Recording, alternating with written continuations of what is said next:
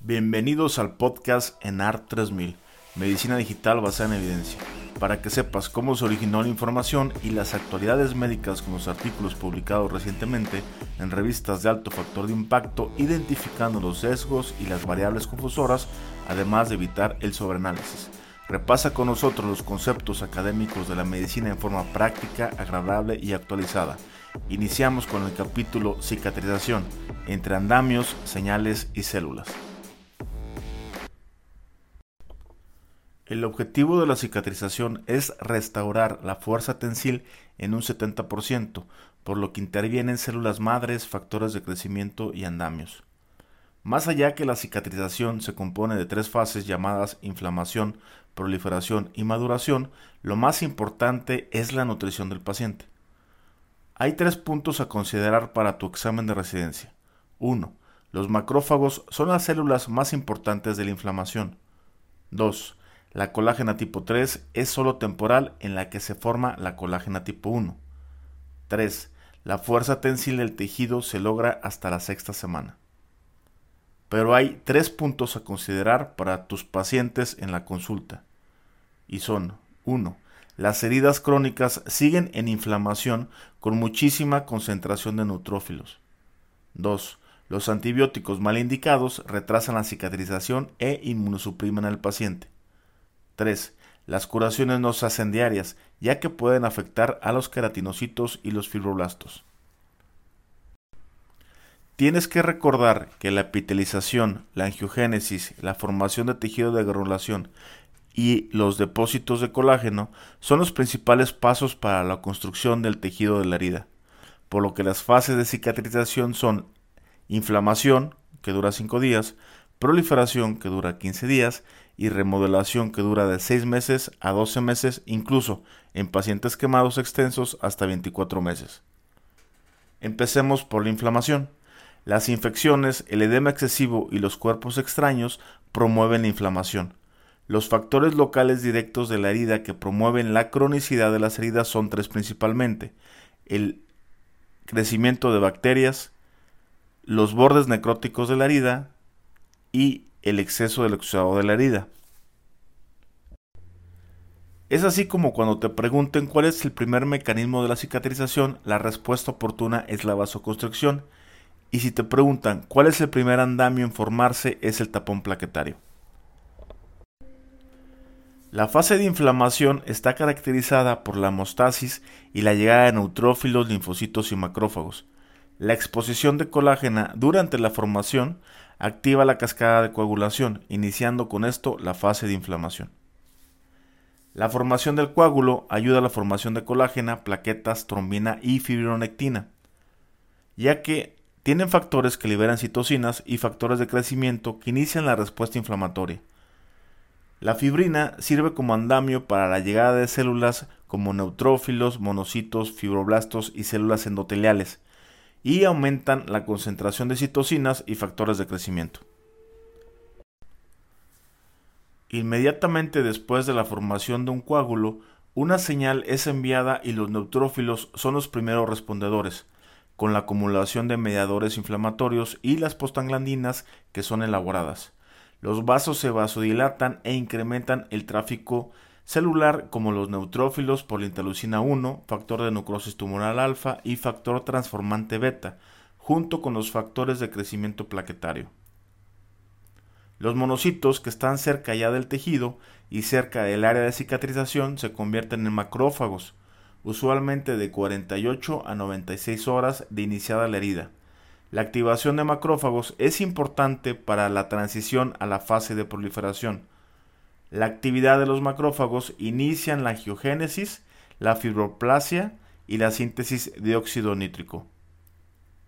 Los neutrófilos, en cambio, ayudan a combatir la invasión por las bacterias y desbridan la parte celular. Los neutrófilos, a través de las enzimas cáusticas proteolíticas, digieren las bacterias y el tejido que no es viable. Las próximas células en presentarse son los leucocitos y los macrófagos después de los neutrófilos. La célula esencial para la inflamación quedamos que es el macrófago, ya que liberan enzimas y citocinas, incluyendo las colagenasas, la cual desbrida la herida, así como las interleucinas y el factor necrosis tumoral alfa, la cual estimula los fibroblastos para la producción de colagenasas y promueve la angiogénesis, el factor de crecimiento beta y estimulan los queratinocitos. La etapa de inflamación es algo muy práctica, ya que la y la inflamación termina en 72 horas. La incisión quirúrgica son un ejemplo de la cicatrización en la cual hay una reproximación inmediata de la piel con una subsecuente epitelización reconstruyendo una barrera de 48 a 72 horas. Así que si acaba de suturar a tu paciente, no lo descubras hasta después del tercer día para que la herida esté completamente hermética.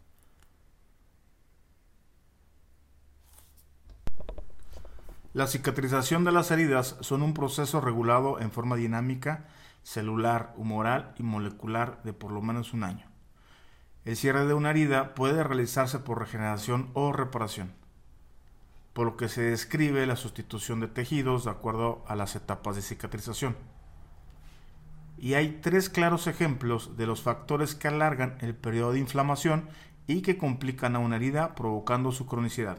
Estos son el más frecuente es el paciente con pie diabético, en el cual se observa una relación muy intensificada de neutrófilos sobre los macrófagos en heridas que ya están crónicas, por lo que el tratamiento es el retiro de tejido desvitalizado y disminución del exudado. Otro caso es en pacientes con insuficiencia vascular, en donde el principio mecánico es la separación de los tejidos por edema, y eso provoca que los factores de crecimiento enlentezcan el tratamiento, ya que sin vendaje y elevación por gravedad, los factores de crecimiento tardan más tiempo en tener una señalización entre célula a célula. El edema y el aumento local de la presión asociado con el tejido isquémico pueden potencialmente comprometer la perfusión y la respuesta inflamatoria a la herida puede prolongarse siendo una herida crónica. En heridas infectadas, se observa una carga de la cuenta bacteriana de la superficie que excede más de 10 a la quinta potencia de organismos por gramo de tejido tomados por biopsia. Los dos más frecuentes son el estreptococo beta hemolítico y el estafilococo. Estas bacterias prolongan la etapa de inflamación e interfieren con la epitelización, la contracción y el depósito de colágeno. Sus endotoxinas estimulan la fagocitosis y liberan colagenasas que contribuyen a la degradación del tejido de proliferación.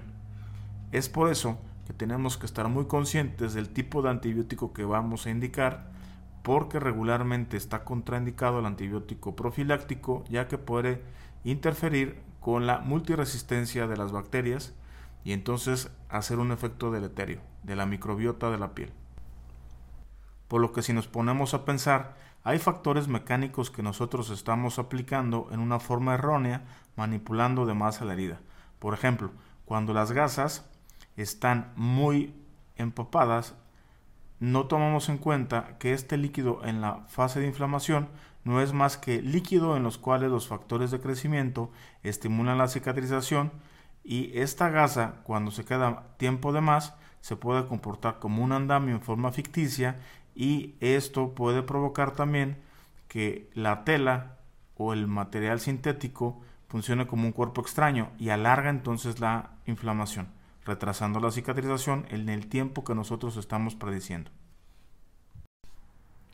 En cambio, uno de los factores principales que mejoran la etapa de cicatrización desde la inflamación es cuando empezamos a incorporar la rehabilitación aumentando la posibilidad de tener una fase anabólica, promoviendo la formación de la colágena, pudiendo hacer el cambio de inflamación a proliferación.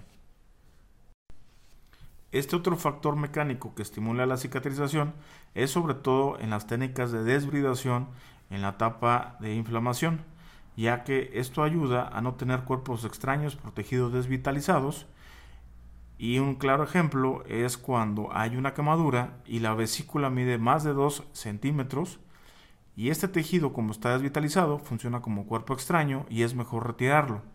Entonces en este caso la inflamación empieza a tener un aumento hacia la fase de proliferación. Si tomamos en cuenta entonces que la vida media y la acción de los monocitos cuando están cerca del tejido afectado y necesitan este tiempo para convertirse en macrófagos, las 48-92 horas son necesarias para que podamos hacer esta transición.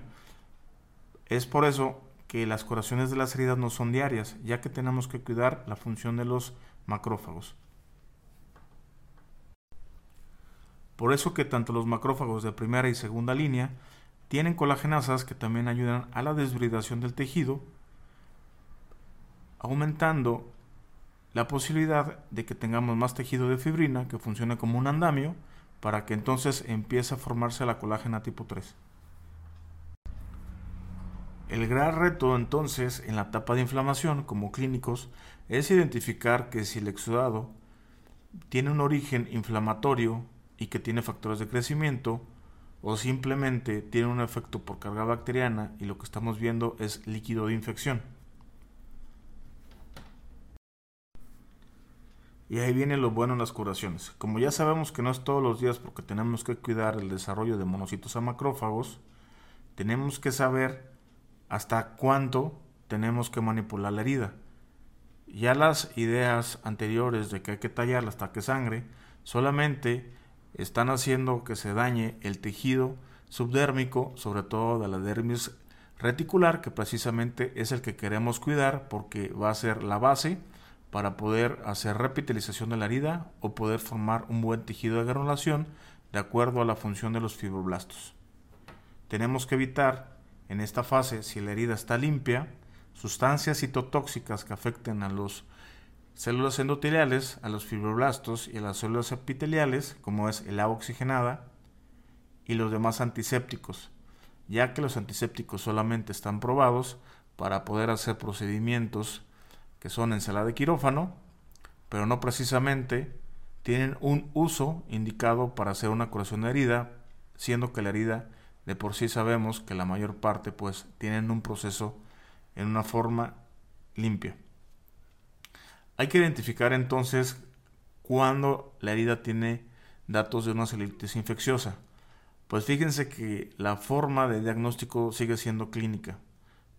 Debido a la falta de herramientas de diagnóstico certeras, y se tiene como recurso identificar cuatro aspectos, que sigue siendo el edema, el enrojecimiento, la humedad y el dolor.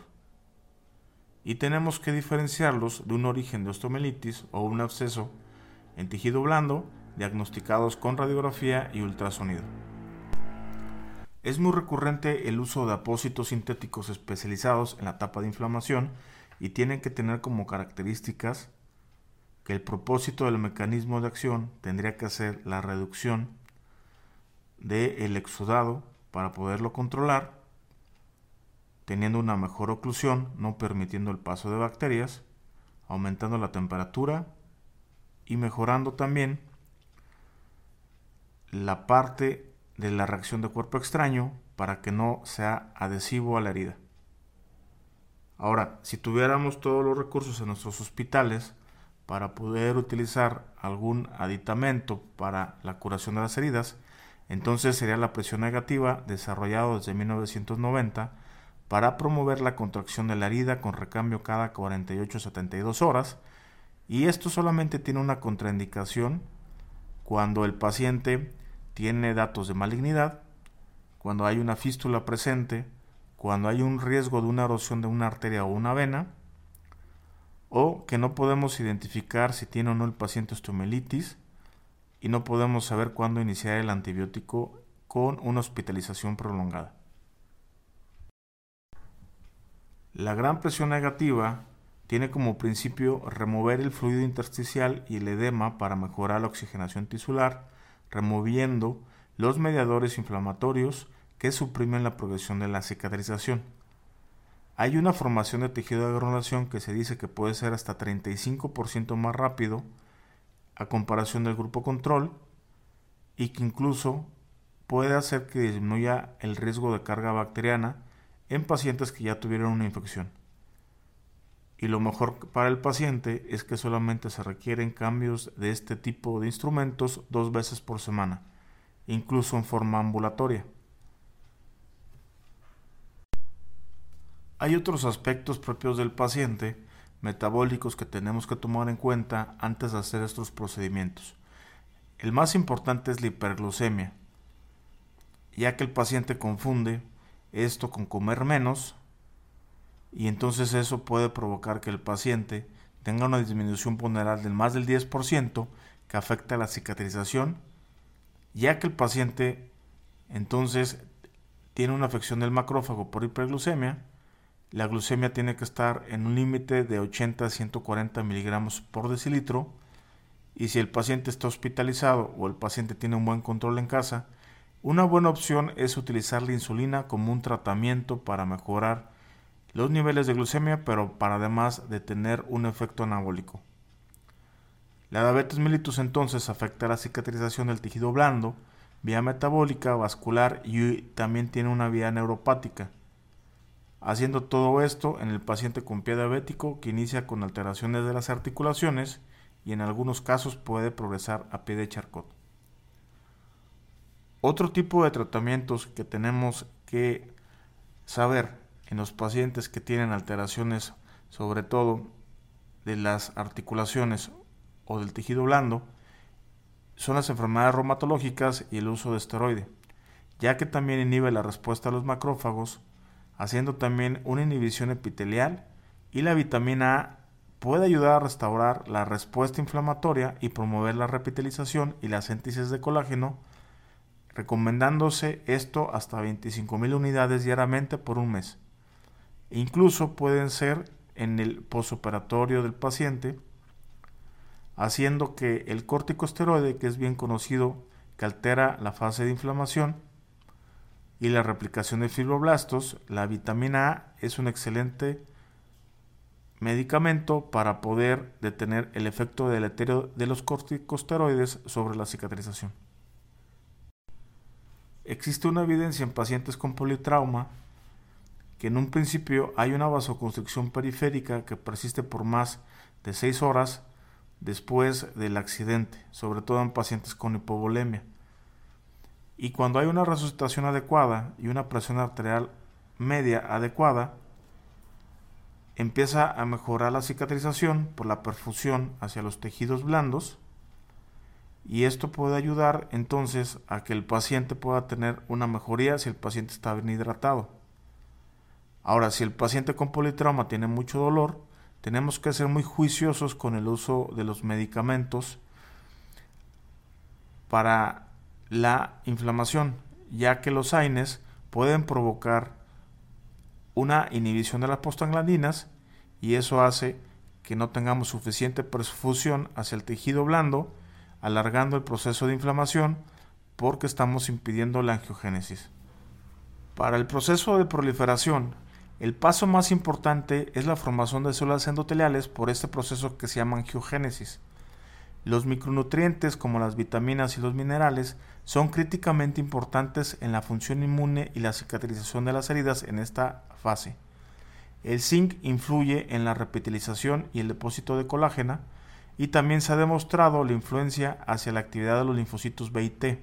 La vitamina A, B, C y E están implicadas en la disfunción inmune la vitamina C es la vitamina que más asocia la cicatrización por la participación en la modificación del entrecruzamiento de las fibras de colágeno y además que la combinación de estos tres son esenciales para la cicatrización, que es el ácido ascórbico, el zinc y el selenio.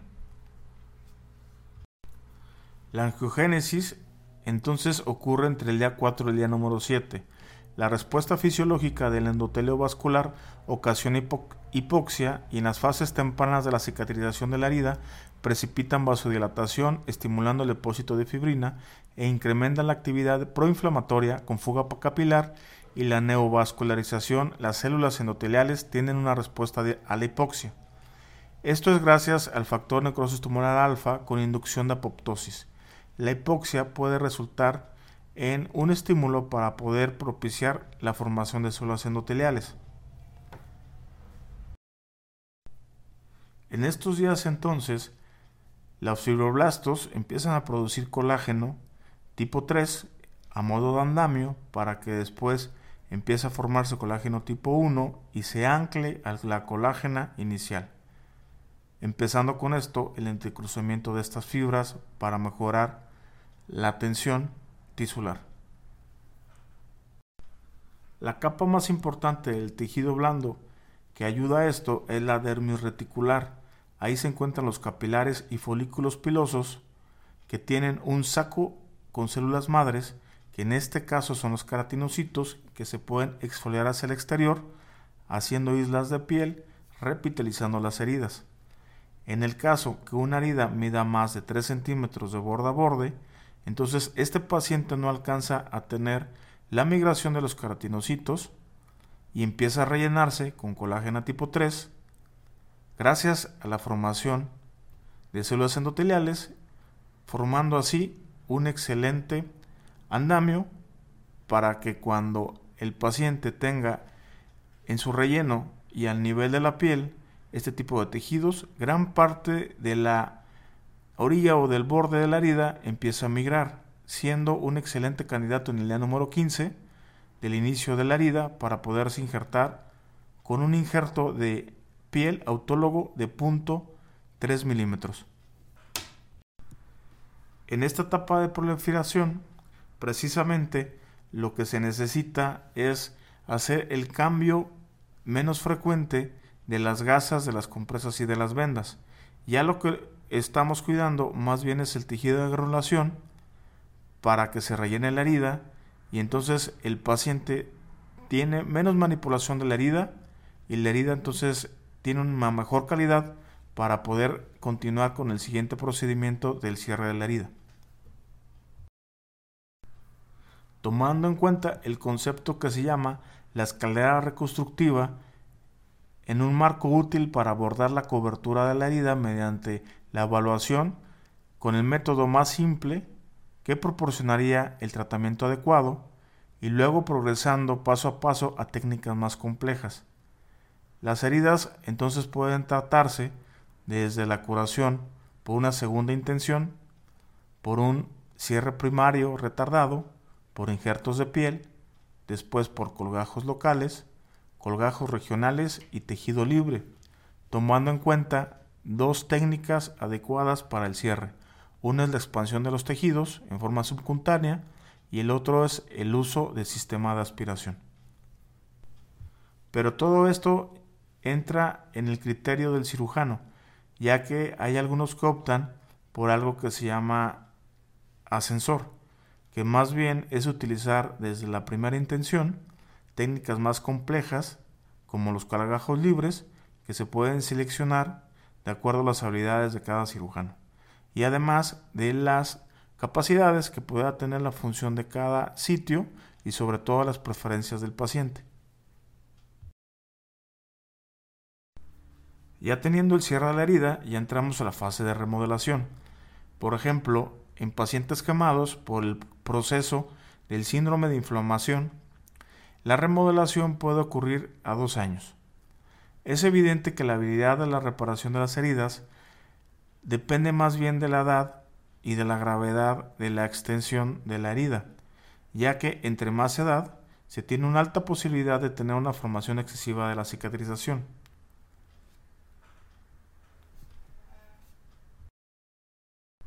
Y es precisamente ahí donde entran los miofibroblastos que son diferenciados de los fibroblastos que forman actina y miocina y que empiezan a tener una retracción de la herida y en los pacientes que empiezan a tener una remodelación de una mala calidad con secuelas, la indicación es que se tiene que hacer este tipo de cirugías de liberación un año después de la formación de la herida para evitar una nueva secuela e idealmente, por ejemplo, en pacientes quemados pueden ser hasta después del segundo año. Es así como en forma mecánica la cicatrización excesiva con frecuencia incluye una cicatriz que puede estar dentro del borde de la herida, pero por una función exagerada de los fibroblastos y el depósito excesivo de colágena extracelular. En las heridas hipertróficas La colágena tipo 3 es más frecuente y está paralela a las líneas de la piel a comparación de una cicatriz queloide, que es una desorganización total entre la colágena tipo 1 y la colágena tipo 3. Los pacientes que tienen un incremento del riesgo excesivo de cicatrización de las heridas, sobre todo las hipertróficas, se benefician de técnicas preventivas que incluyen geles, apósitos de silicón, aceites, masajes o el esteroide intralesional para poder empezar a hidratar la herida y ocluirla. Esto también se agrega al uso de bloqueador solar hasta cuatro veces al día con un factor de más de 50 por más de seis meses e incluso con una alternativa de usar prendas de presión hasta por dos años. Y así el paciente tiene mejor confort, tiene mejor función, regresa a sus actividades normales y tienen sobre todo una mejor calidad de vida. Si quieres más información de este y otros temas, visita la página www.enar3000.com. Muchas gracias por acompañarnos.